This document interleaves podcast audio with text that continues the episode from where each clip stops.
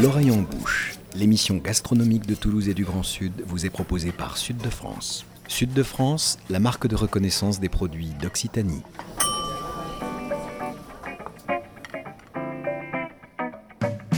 Bonjour et bienvenue dans l'oreille en bouche, l'émission gastronomique qui met Toulouse et le Grand Sud dans ses casseroles et dans vos oreilles.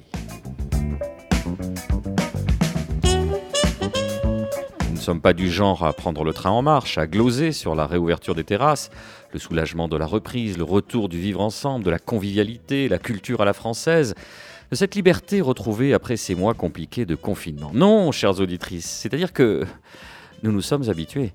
Quel plaisir insigne était-ce de ne plus interagir avec nos semblables, de reléguer cette tradition de la bise au rayon des antiquités, d'arguer d'une connexion difficile pour ne pas avoir à activer sa caméra et supporter Ménard du service recouvrement. Oui, le cri du cœur de ce 73e opus sera Reconfinez-nous, laissez-nous flétrir dans nos trois pièces cuisine en pestant le chou-fleur trop cuit, laissez nos voisins s'inquiéter au bout de trois semaines de notre effacement du monde volontaire, imaginant sans doute les pompiers nous retrouver dévorés par nos chats dans le sofa défoncé du salon.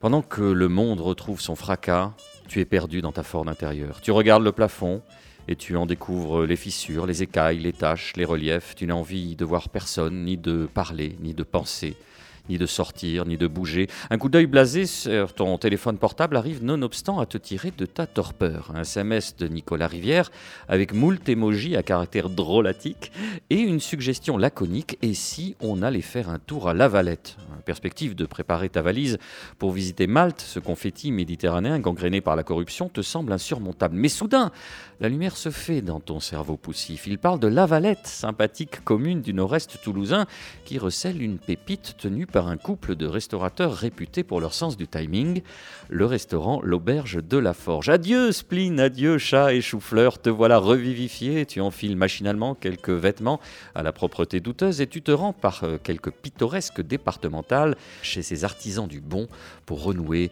avec la vie, la terrasse, la foule, le soleil. Pour une émission sans chroniqueur aujourd'hui, chères auditrices, mais avec Nicolas Rivière, le rédacteur en chef le plus rapide à l'ouest de la Garonne, nous prendrons aussi le temps de rendre hommage à Laurent Vaillé, le créateur du domaine viticole La Grange des Pères, en remontant le fil des souvenirs de François-Xavier Troc, caviste à l'envie à Toulouse. Je pense que l'héros peut lui faire une statue, mais sacrée statue, parce que c'est un sacré personnage pour la viticulture, héroltaise, languedocienne, du sud de la France, française. Il a créé un vin que le monde entier connaît, de ses mains, avec sa famille. Et ça, c'est magique. Vous retrouverez bien entendu l'intégralité de l'interview au cours de cette émission. Alors Nicolas, il n'aurait échappé à personne que les restaurants ont, pour ceux qui ont des terrasses, rouvert leurs portes cette semaine. On a pu suivre sur Instagram vos pérégrinations à la veille de cette grande reprise. On peut dire que ça fait du bien. Oui, quel plaisir que de pouvoir enfin se réattabler aux terrasses des restaurants à celles des cafés. Six mois et demi depuis le 30 octobre dernier que nous n'avions plus fait cela. Six mois et demi de devantures closes, de rideaux de fer baissés, un semestre et plus, sans pouvoir sacrifier à ce rite vital que de se réunir pour manger ensemble ailleurs que de son propre foyer.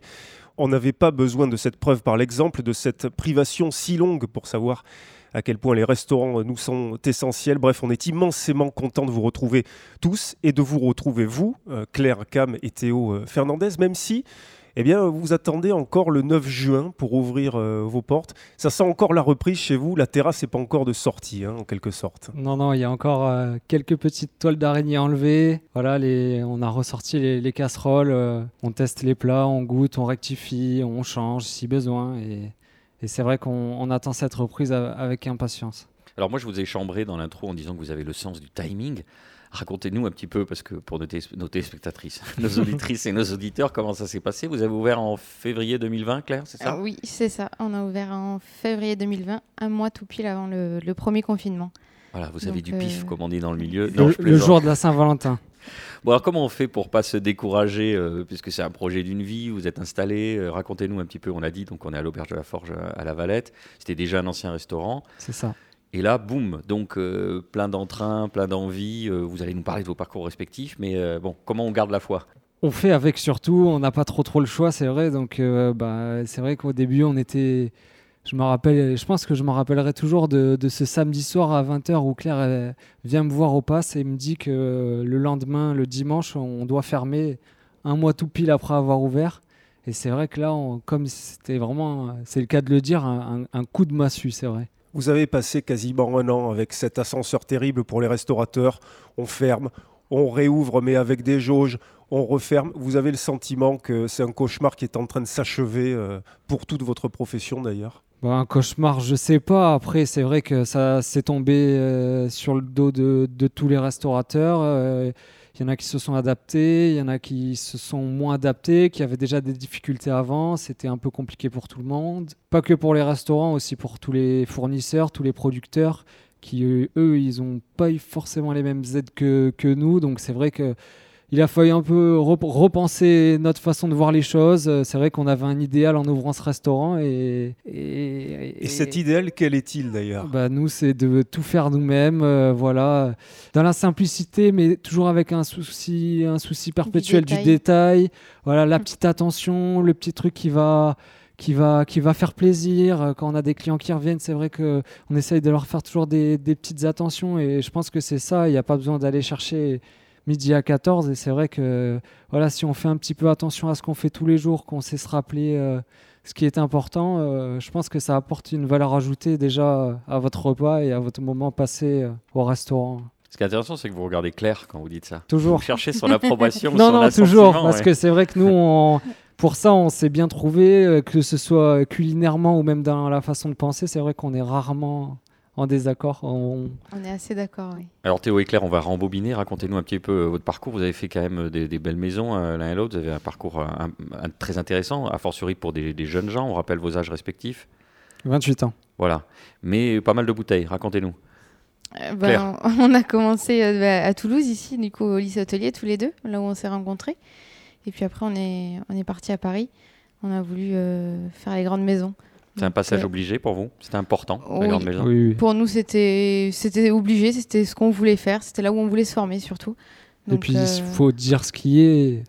je vais peut-être faire des, des, mécontents, mais c'est vrai qu'il y a quelques années, à Toulouse, il n'y avait pas cet engouement et, et tous ces, ces, jeunes restaurateurs qui, qui montaient Toulouse vers, vers le haut. Et c'est vrai que il y a, des fois, on était redescendu pendant nos années à Paris. Et c'est vrai qu'on s'est rendu compte que Toulouse avait, ça avait beaucoup, beaucoup changé au niveau, euh, au niveau des restaurants, de la gastronomie, et, et ça fait du bien. Bah, d'ailleurs, sinon vous ne seriez pas là, si vous n'étiez pas convaincu que finalement le niveau est, ou en tout cas qu'il y avait si, si, parce que nous, c'est vrai qu'on regarde pas, on regarde pas ce que font les autres. Si, on regarde évidemment, mais pas pour se comparer. Nous, on fait ce qui nous plaît, on, on fait les choses comme on l'entend et. Mais c'est surtout qu'on se voyait pas autre part. Voilà, c'est vrai. Ici, en fait. ici c'est chez nous, c'est là où on s'est rencontrés, c'est on a grandi ici tous les deux aussi, donc euh, bah, Il y avait une symbolique importante. Alors ces grandes maisons, alors cette, cette confrontation à Paris, ça s'est passé comment, Claire? Bah, Très bien. C'est vrai que ça a été, ça a été difficile quand même.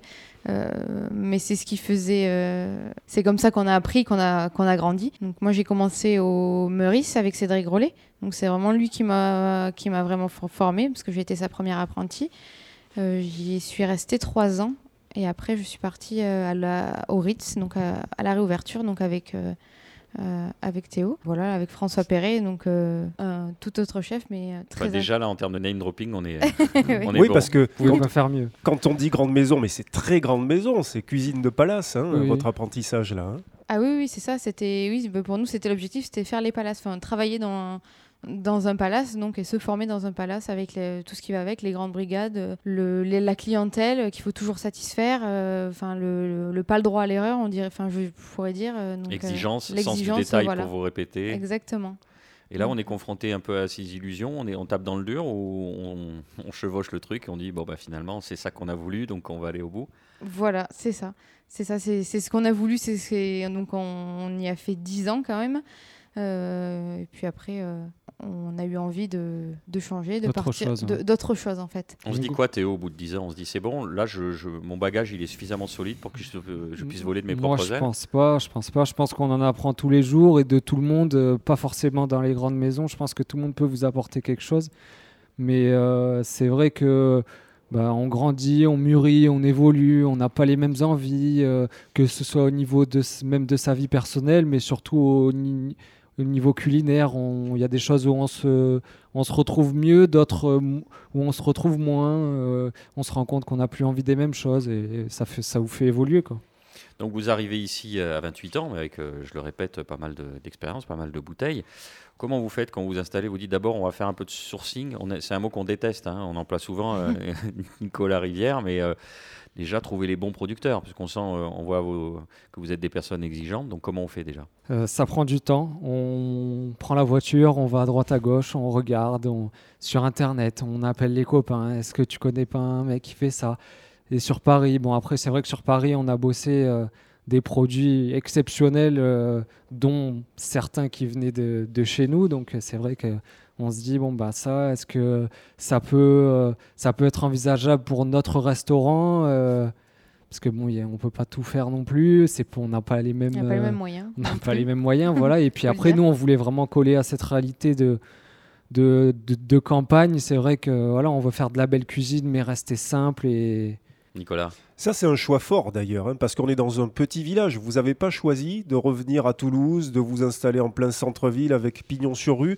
Vous reprenez de surcroît un restaurant qui existait, qui avait sa réputation. Vous conservez le nom, mais en y mettant votre cuisine, votre approche, votre parcours aussi qu'on est en train euh, d'évoquer. Là, vous ne faites pas les choses à moitié. D'ailleurs, on peut le voir dans cette pièce, cette cheminée magnifique, la brique apparente. c'est chouette. Voilà, hein, là on est vraiment dans quelque chose que vous avez voulu inscrire comme votre projet. Hein. Bah, c'est vrai que nous, on est, on est attaché à ça. Euh, Toulouse. On a essayé. On a essayé. Au début, on était parti sur Toulouse. C'est vrai que ouais, ouais, on avait ça en tête. Et puis, bon, euh, de fil en aiguille, on s'est dit. Euh, c'est pas pour nous. C'est pas pour nous. C'était peut-être pas forcément dans nos budgets, dans nos attentes, dans ce que, dans ce qu'on recherchait vraiment. Et au final, l'authenticité en fait qu'on a trouvé ici. C'est pour ça. Enfin, on a visité, on a vu que ça. Puis quand on est arrivé ici, on s'est dit c'est ça. Oui, c'est vrai que quand on préparait cette émission au téléphone tous mm. les deux, Théo, vous m'aviez dit que vous n'aviez visité qu'un seul endroit, celui-ci, ça a été le coup de cœur tout de suite. C'est vrai que de dehors, on s'est dit, là, c'est vrai que c'est, ça a du cachet, ça a du charme, ce, ce restaurant, la brique que vous pouvez trouver à Toulouse, mais c'est vrai que cette belle maison sur la place du village, l'église en face, et c'est un truc, euh, voilà, ce côté un peu traditionnel, c'est ça, ça nous plaisait, et ça, on trouve ça important de, le garder tout en le modernisant euh, à notre façon et dans l'assiette avec une cuisine qu'on peut imaginer enracinée, voilà. à la fois appuyée sur la longue histoire culinaire française, mais aussi avec cette modernité qu'on sent quand même chez vous. Et on le voit aussi quand on voit circuler sur les réseaux les photos, en particulier de vos pâtisseries, euh, Claire, qui sont euh, absolument sublimes. C'est cette synthèse entre deux approches euh, dans le temps long. Bah, c'est vrai que nous, on fait une cuisine de produits, donc on... après, tout le monde fait une cuisine de produits, mais c'est vrai qu'on essaye de trouver le le, meilleur euh, à chaque saison, même si ça dure que deux semaines, ben on garde ce produit que deux semaines. Et puis voilà, après, nous, on a été formés dans des maisons classiques, dans des palaces. Donc c'est vrai qu'on a cette cuisine euh, assez classique. Assez classique. Et puis nous, on aime ça. Euh, au lycée, c'est vrai que moi, j'adorais les, les, classiques, les appellations classiques. Et, et c'est vrai qu'on essaye de garder ce côté tradition, mais en lui apportant de la modernité, que ce soit sur des assaisonnements, sur des associations de goût. Euh, donnez-nous, donnez-nous des exemples, Théo et Claire. Donnez-nous. Euh, on a envie d'avoir l'eau à la bouche à chaque fois dans cette émission. Par exemple, on... là, on était en train de bosser sur, euh, sur, de... sur un amuse-bouche autour de la carotte. C'est vrai que c'est le printemps. Ça fait presque. Bah, ça fait deux printemps sur lesquels on va passer à côté des légumes, les petits pois, les fèves.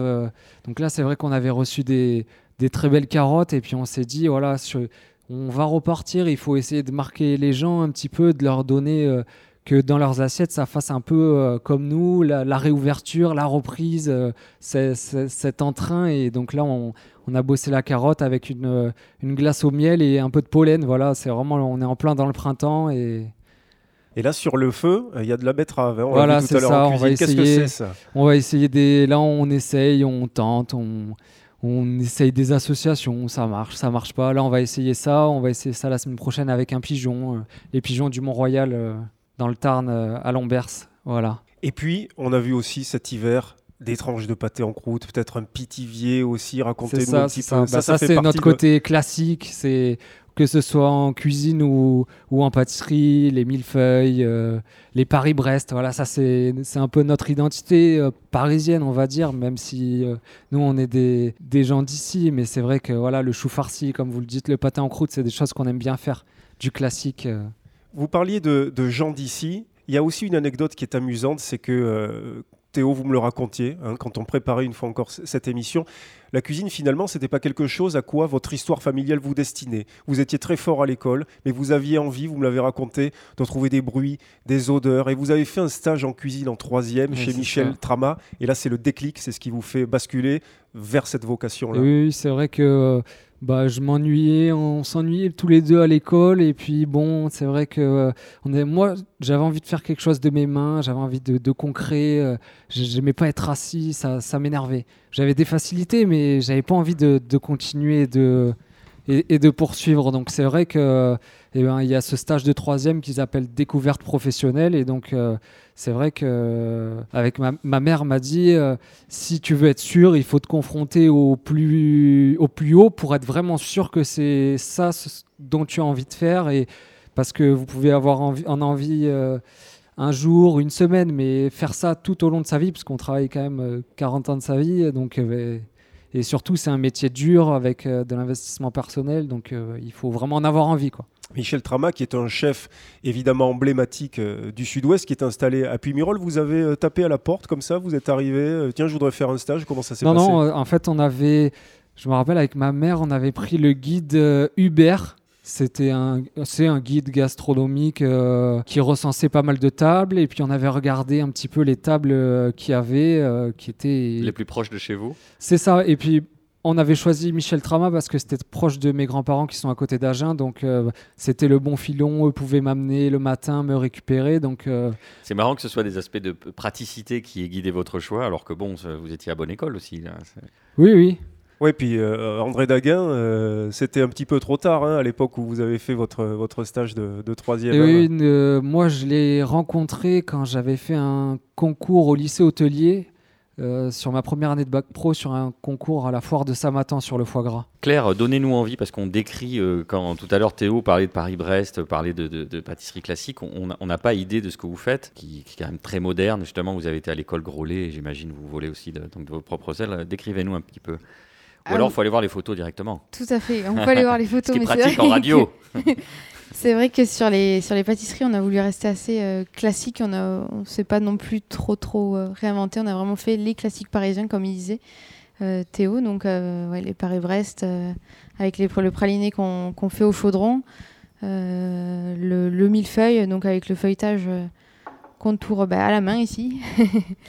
Euh, voilà, après, euh, là, c'est vrai qu'on arrive euh, donc dans la saison des fruits, donc on part sur les tartes.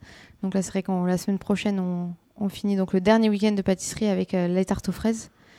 Donc voilà, on essaye de rester assez classique. Et vous ne mettez pas la main à la pâte que dans les pâtisseries? Vous aidez aussi un petit peu Théo en, cuisine. Alors la cuisine quand même, c'est sa chasse gardée. C'est quand même sa chasse gardée, voilà. Moi, c'est vrai que je m'occupe vraiment euh, de la pâtisserie, le pain qu'on fait ici, donc les glaces aussi qu'on fait. Et, euh, puis voilà, et puis après, je, je m'occupe du service. Donc, euh. Est-ce qu'il y a quelque chose que vous ne faites pas? Bon, peut-être l'eau du robinet ou... Voilà, c'est déjà... C'est déjà ça. C'est déjà pas mal. Qu'est-ce qu'on fait pas Non, on essaye le plus possible de tout faire.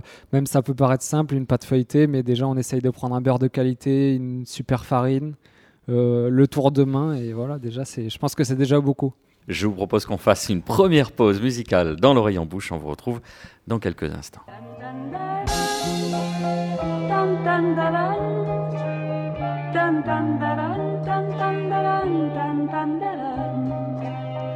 dun dun dun.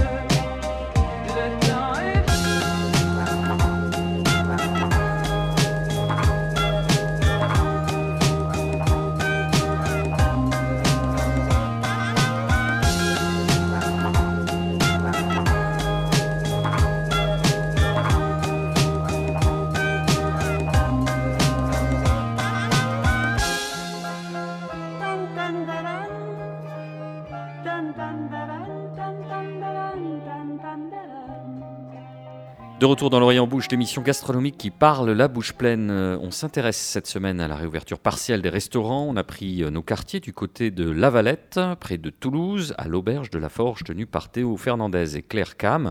Alors on parlait euh, pendant la musique. Claire, il y, a un client qui est, qui est venu vous voir tout à fait, il venait chercher sa commande de, de pâtisserie. Qu'est-ce qu'il avait dans sa besace? Qu'est-ce que vous l'avez préparé, Claire? Des cookies, des cookies au, cette semaine, on les a fait euh, à, la cacahuète et à l'amande, juste avec un peu de praliné, un peu de caramel et, c'est tout. tout simplement. Bien sûr, quand on vous écoute, ça, tout a l'air très très simple. Nicolas, on, avait décidé de, on l'avait dit il y a quelques émissions, peut-être l'émission précédente même, de rendre un, hommage, vous confirmez. On va parler de vin. On voulait rendre hommage à Laurent Vaillé, qui est un vigneron du célèbre domaine La Grange des Pères, situé euh, à Agnan, dans l'Hérault. Laurent Vaillé nous a hélas quitté le, 30 avril dernier à, 57 ans. Il avait fondé le domaine La Grange des Pères avec son frère Bernard au début des années 90. Évidemment, il était impossible pour Laurent Bouche de ne pas évoquer sa mémoire, eu égard à l'empreinte qu'il laisse sur le vignoble languedocien. Il a d'ailleurs fait passer dans une autre dimension. Justement, Nicolas, vous avez pu vous entretenir longuement avec euh, François-Xavier Troc, qui est un caviste toulousain, créateur de la cave L'Envie, et qui a bien connu euh, Laurent Vaillé. Oui, François-Xavier Troc, caviste euh, pas encore quadragénaire, et qui a eu le privilège de côtoyer Laurent Vaillé, de se rendre régulièrement à la Grange des Pères au cours euh, des 20 dernières années pour goûter les vins, pour échanger avec euh, Laurent Vaillé. La Grange des Pères est évidemment un domaine majeur, majuscule dans le vignoble languedocien et plus largement français. Rares sont ceux qui ont pu suivre au plus près l'aventure de la Grange des Pères. François-Xavier Troc en fait partie. Il a accepté de prendre le temps de confier ses souvenirs au micro de l'oreille en bouche. J'ai la grande chance euh, que mes beaux-parents euh, euh, étaient fans de, des vins de la Grange des Pères. Donc assez rapidement, une vingtaine d'années, j'ai pu, 18 ans, goûter pas mal de, de cuvées.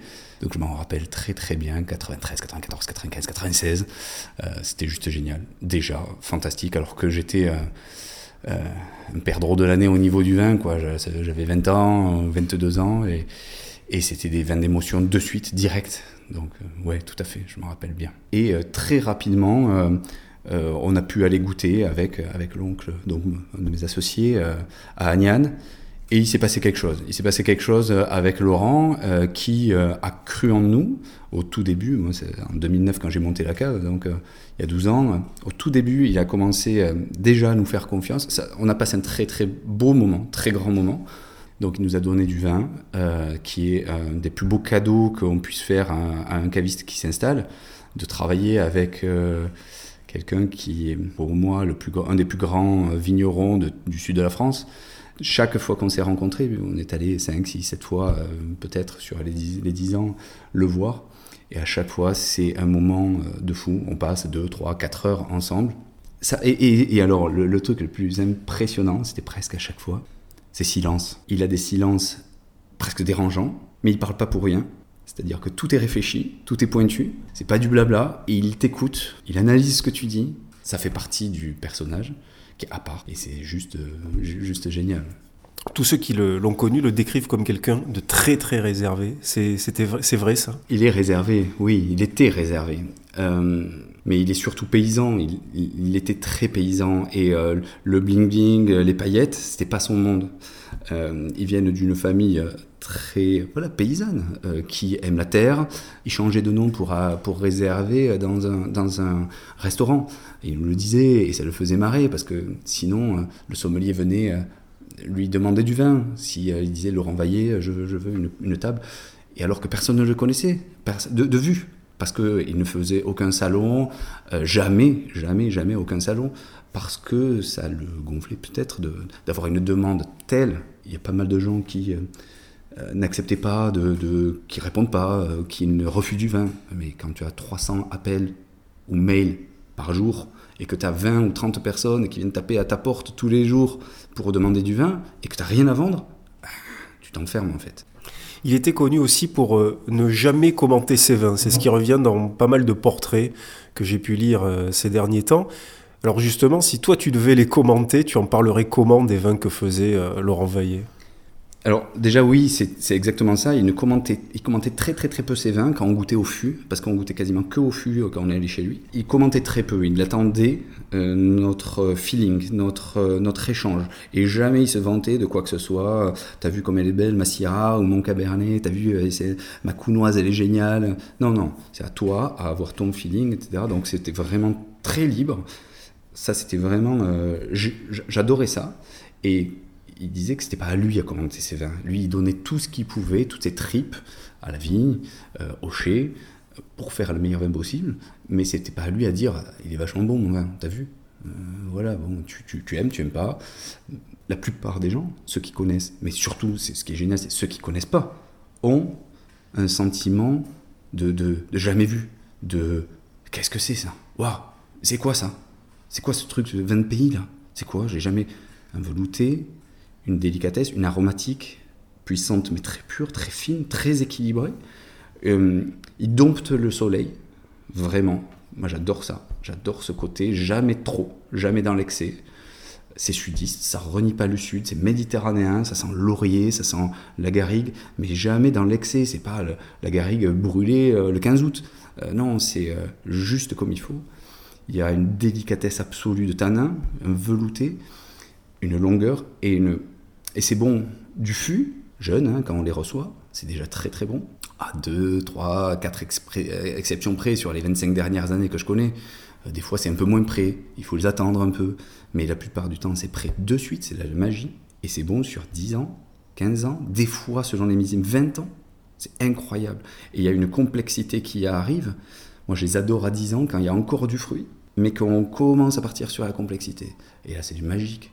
Euh, à l'aveugle, mais c'est dingue. Tu peux partir un peu partout, mais sur la noblesse des grands vins.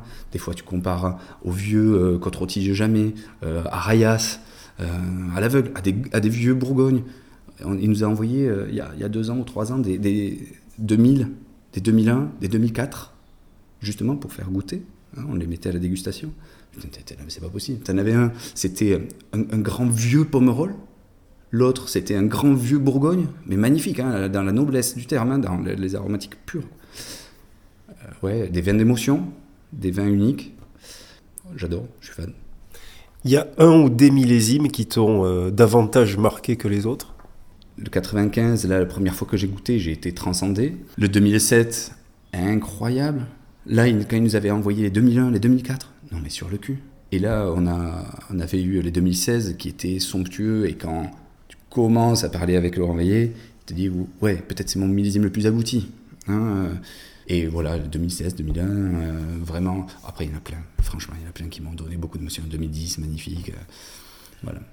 Il y avait combien de cuvées? Une cuvée de rouge, une cuvée de blanc, hein, c'est ça? Toujours. Toujours une, seule cuvée de, ouais, une seule cuvée de blanc à petite échelle. Et le rouge, qui était pour lui quand même son grand vin. Hein, son grand vin. Le blanc est devenu mythique parce qu'il est rare. Après, c'est ses mots. Hein. C'est ses mots, c'est les mots de son père. Quand euh, c'est vrai, tout le monde parle beaucoup de son blanc parce qu'il est beaucoup plus rare. Euh, mais son grand vin, c'est le rouge. Le grand vin méditerranéen, c'est le rouge. Donc chaque année, il établissait son assemblage euh, avec sa sensibilité, son ressenti. C'est ça. Il avait juste quatre cépages qui lui correspondaient en rouge. Hein, une base de Syrah, euh, du Mourvèdre, qui était tout en magnifique au fût. C'est, pour lui, c'est le grand, grand cépage euh, du sud. Mais il faut savoir le dompter, donc très peu de gens euh, savent faire des grands Mourvèdres. C'était magique au, fût, magique, magistral. Le dernier coup de cœur, il ne nous l'a pas toujours fait goûter, voire rarement. la counoise, pour moi, voilà, c'est devenu un des plus grands cépages sudistes adapté totalement au sud, euh, une délicatesse absolue, une finesse, une couleur, des aromatiques incroyables, une acidité très fraîche. Voilà, c'est peut-être un des futurs cépages du sud de la France parce qu'il est adapté, il garde l'acidité, c'est tout en délicatesse. On dirait des Bourgognes. Et c'était des, sélections massales, donc des sélections de pieds qui étaient faites chez euh, Beaucastel. Les Syrah venaient du top du top des sélections qu'avait fait euh, Chave. Euh, voilà, les, chaque, chaque fois, à chaque, à chaque cépage, les chardonnays qu'il avait euh, venaient de chez Coche-du-Riz, etc., etc. Tu disais tout à l'heure que tu le, le considères comme un des plus grands vignerons du, du Sud. Est-ce que lui, Olivier Julien, Aimé Guibert, Odomas Gassac, ils ont fait entrer le Languedoc viticole dans une, dans une autre dimension? Oui, bien sûr. Aimé Guibert avec sa sa verve, son œil pétillant et, son génie de la communication et son approche, bien sûr, de, rechercher à faire un grand vin, à participer, à faire connaître le Languedoc. Olivier Julien, bon, moi je suis très très proche d'Olivier J'adore le feeling, j'adore euh, le personnage et, fantastique vigneron, euh, très simple, très humble, très cool, l'œil pétillant là aussi. Laurent, par contre, a fait connaître et a créé une notoriété du Languedoc, des terrasses du Larzac, des l'Hérault, euh, languedocien hein, bien sûr, hein, dans le monde entier. On s'en rend pas compte, mais c'est le monde entier qui veut du vin de chez Laurent Vaillé. Euh, le sommelier de Singapour, de, New York euh, ou euh, d'Adélaïde rêverait d'avoir, s'il a un vin du sud de la France, rêverait d'avoir la Grande Gépère.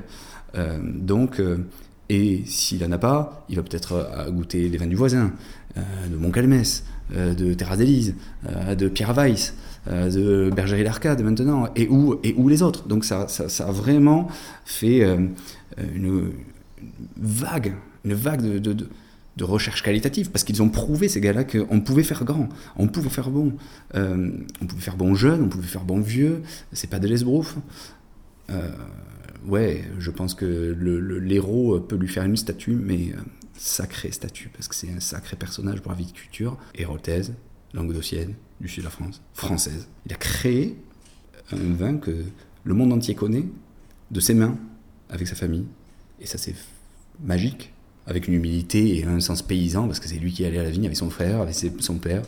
C'est lui, c'est pas des sbires, hein, c'est eux, quoi. C'est eux qui ont tout choisi, qui ont, qui ont tout fait. Donc c'est des vrais.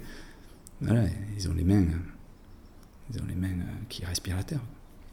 Il était passé chez les très grands vignerons, hein, euh, Éloi Durbac à Trévalon, Coche Dury, on en a parlé, Chave. Là, vraiment, il avait mis quand même tous les atouts de son côté non, dans son parcours. Alors c'est exactement ça, mais c'est euh, par passion, parce qu'il était passionné de dégustation de vin, mais il voulait faire totalement autre chose. Hein. Il était destiné, il était passionné de sport, d'athlétisme, et il était destiné à faire euh, kiné. Il a fait des études de kiné. Euh, c'est bien pour ça qu'on parlait tout le temps de sport, hein, de, n'importe quoi, de beaucoup de rugby. Fan de Stade Toulousain, fan de, Montpellier, fan de Clermont, n'importe, fan du beau, rugby. À 15, à 13, n'importe quoi. C'était vraiment le, ballon. mais fan de tous les sports il était destiné surtout à une carrière plutôt axée sport et, kiné.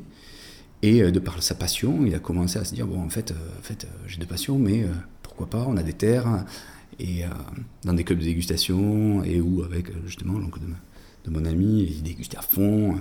C'était les prémices des vins du Sud.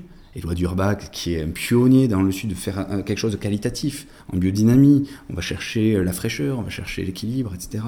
Et oui, il a eu cette exigence d'aller voir, à faire du vin, à faire des efforts, vouloir faire le meilleur, la quintessence. Et faire des vins élégants, avec une grande longévité, parce qu'il voulait faire les grands vins. Les grands vins, c'est souvent quand même ceux qui tiennent dans le minimum de temps. Quoi. Oui, il est passé chez les bons. Quoi. il est passé chez les très bons. Un souvenir ou une image que tu garderas? Des souvenirs, euh, j'en parlais tout à l'heure, hein, ces silences incroyables. Les émotions qu'il a pu nous créer au fût, c'est peut-être les plus grands euh, fûts. Et voilà, avec cette humilité, à, rigoler un peu dans, dans, dans sa barbe, euh, euh, quand on avait d'émotions et que ça se voyait, que ça se transmettait sur une counoise, sur un fût de counoise, il était mort de rire de nous voir avec. Euh, on était fous, on n'avait jamais vu, vu, ça. Et il, a il avait un côté vraiment pétillant, très cool, généreux, parce que tu as beaucoup. De, la générosité aussi, sa générosité, il nous filait souvent une bouteille, toujours sans, sans étiquette, sans rien, écrit à la main, le millésime, etc. vous pourrez savez l'équipe. Il y avait une générosité, une vraie générosité. J'en ai en fait, j'en ai plein de souvenirs et, je suis très, très, très reconnaissant et très affecté de sa disparition parce que c'est un des gars qui est le plus important pour ma boutique, je pense, parce qu'il a su me faire, a faire confiance. Euh, alors que la demande est, énormissime et, euh, j'espère euh, voilà ne l'avoir jamais trahi et, en transmettant aussi ses valeurs entières et, le respecter par rapport au, prix que je lui vendais ses bouteilles et c'est des émotions folles. Voilà. voilà.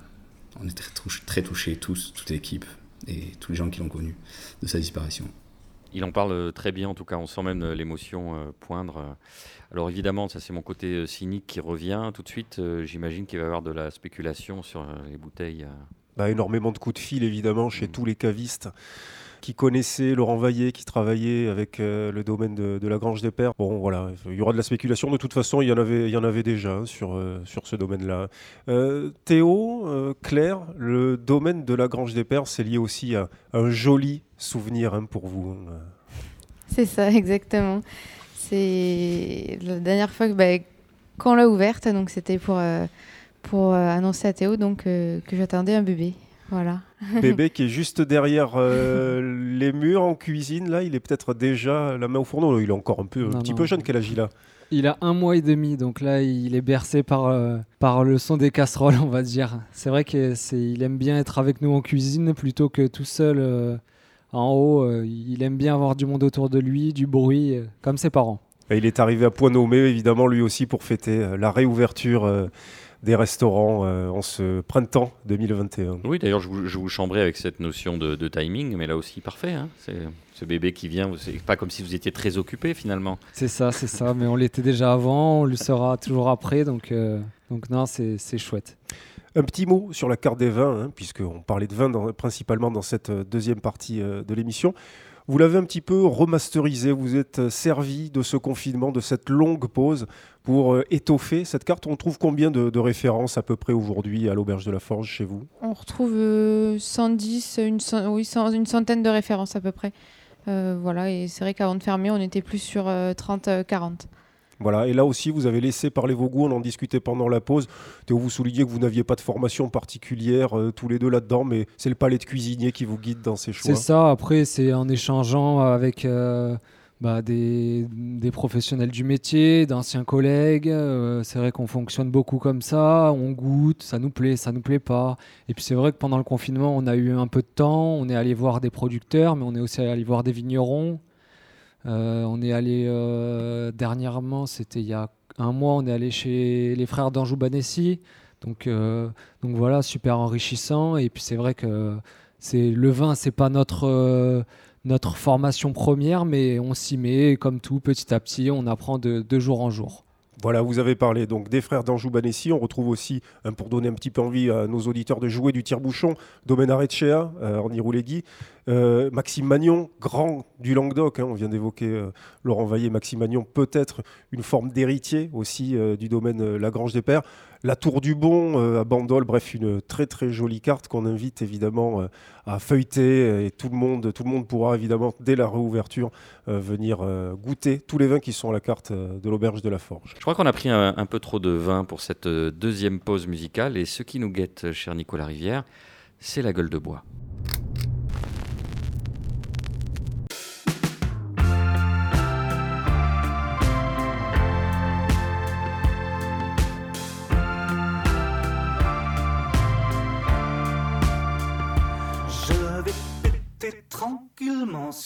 Sofa.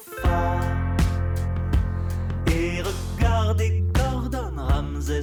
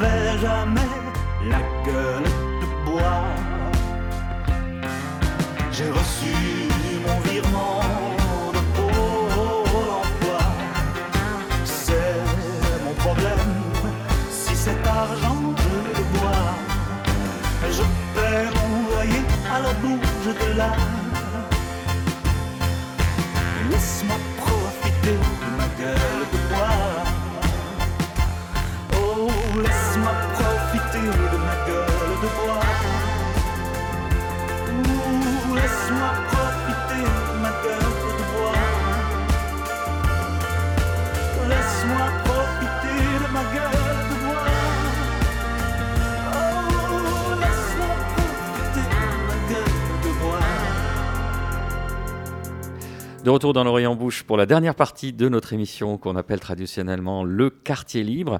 Or Nicolas, pour votre quartier libre, vous êtes branché vin en ce moment, vous, vous proposez d'inaugurer un carnet de bord vineux dans le Luberon sur les pas d'une jeune sommelière. Oui, pour vous raconter une petite histoire, celle de l'aventure dans laquelle s'est lancée une jeune sommelière toulousaine de 25 ans, Clara Lefort, qui est issue de la mention euh, complémentaire sommellerie, qui a également fait un brevet professionnel en sommellerie, qui a travaillé en salle, notamment euh, à l'Amphitryon, le restaurant étoilé qu'avait Yannick Delpech à Colomiers, puis dans le Cantal chez Serge Vieira, restaurant doublement étoilé là encore. Clara a ensuite travaillé à la cave spirituelle à Toulouse, et puis elle a eu envie d'aller au plus proche de sa passion euh, pour le vin, et donc elle a décidé d'aller à la vigne, sur le terrain, apprendre euh, à en faire. Elle a choisi d'aller chez une jeune et talentueuse vigneronne, Laura Ayot, installée à la Tour d'Aigue, tout au sud du Vaucluse, à une vingtaine de kilomètres d'Aix-en-Provence. Clara Lefort est partie pour une durée indéterminée dans le Luberon. Régulièrement dans cette émission, nous allons pouvoir suivre sa découverte, son apprentissage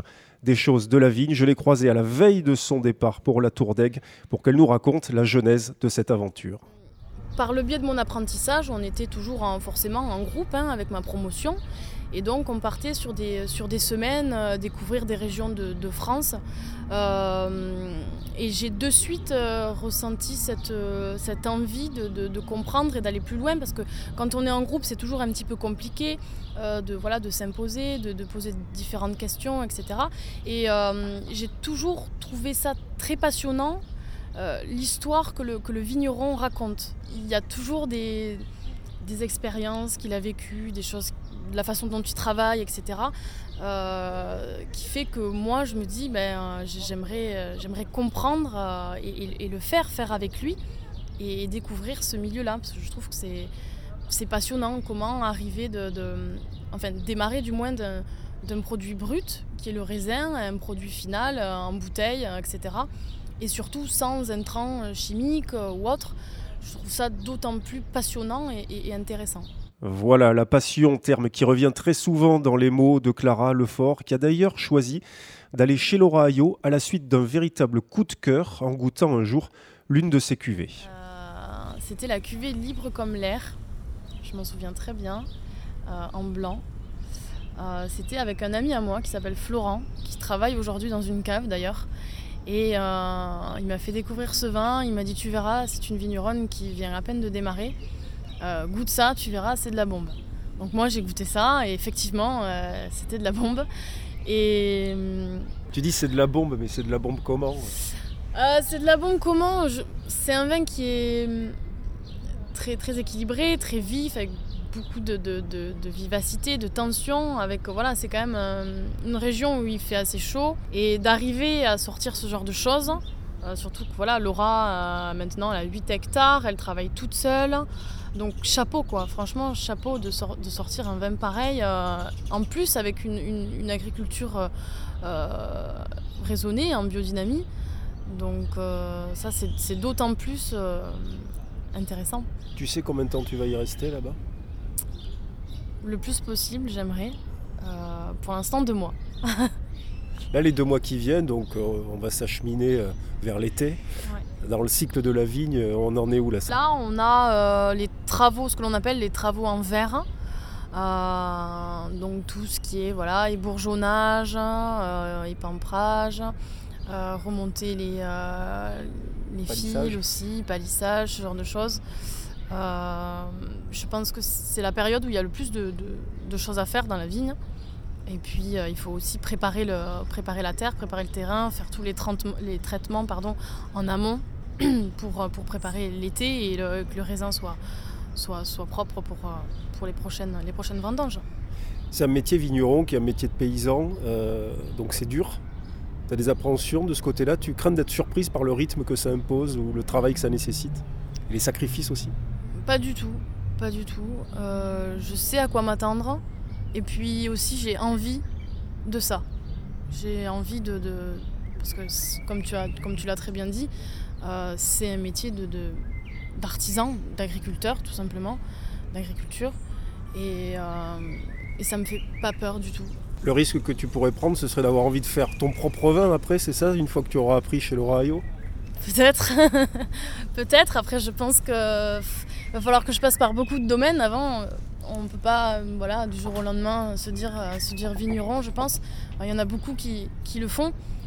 Euh, mais c'est plus dur que ça en a l'air. Là aujourd'hui, qu'est-ce que tu as fait? Tu as préparé ta valise?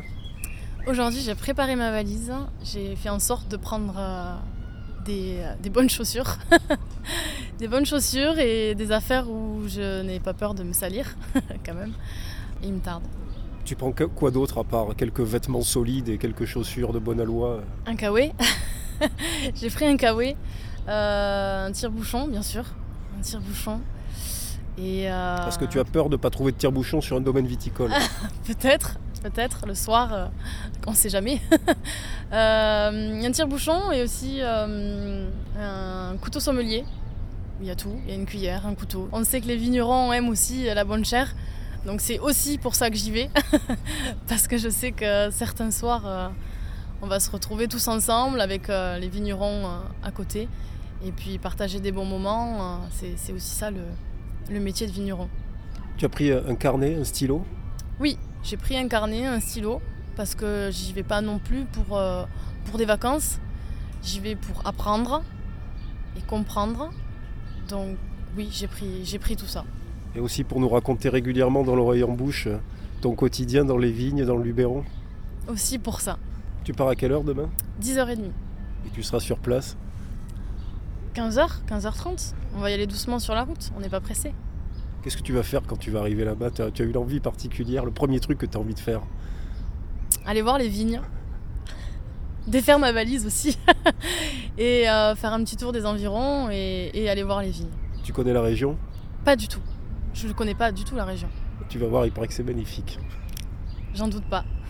Merci Clara. Merci Nico. Voilà, magnifique endroit en effet que le Luberon où nous suivrons donc les aventures vigneronnes de Clara Lefort chez Laura Ayot et chez Marie Saïté également au domaine des passages situé lui aussi à la Tour d'Aigue. Clara est partie voici un peu plus de 10 jours et d'après les quelques photos qu'elle m'a envoyées, elle est déjà à pied d'œuvre pour le millésime 2021. Et on finit le quartier libre avec vous, Claire et Théo. On va commencer euh, par vous, Claire. Qu'est-ce qui vous a plu récemment? Mon coup de cœur euh, Oui. récent, euh, bah, ça a été notre rencontre euh, lundi donc avec euh, Yannick Colombier à l'Isaac.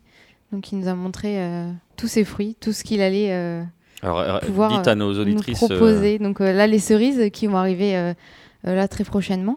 Donc on espère peut-être pour la réouverture. Euh, ensuite, euh, on aura les abricots, les pêches, les pêches de vigne. Il y en a euh, pour tous les goûts. L'Isaac, ça se situe où? Alors l'Isaac, euh, c'est dans le Tarn-et-Garonne. à côté de moi, ça. Voilà. Donc pas très loin d'ici. Donc nous, on, on ira sûrement euh, du coup euh, les chercher directement chez lui.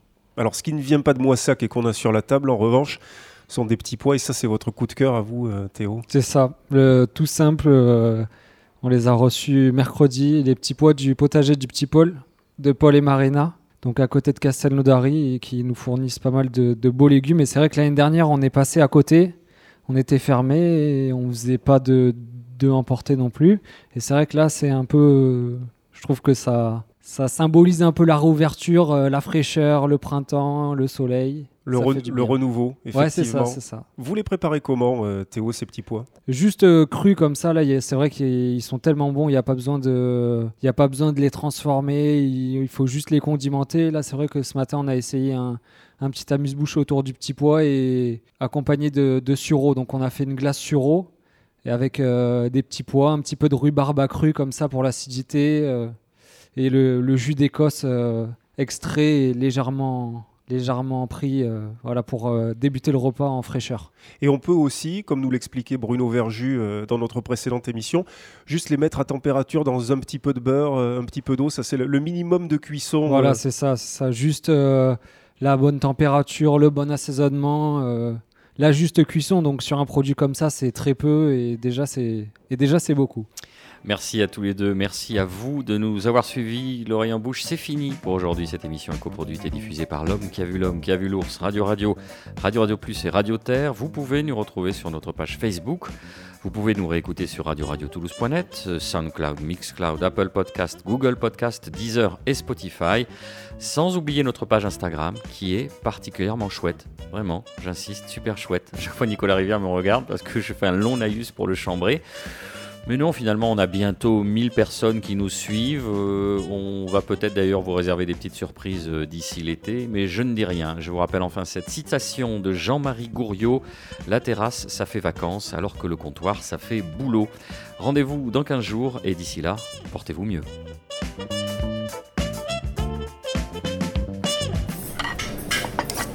L'oreille en bouche, l'émission gastronomique de Toulouse et du Grand Sud vous a été proposée par Sud de France. Sud de France, la marque de reconnaissance des produits d'Occitanie.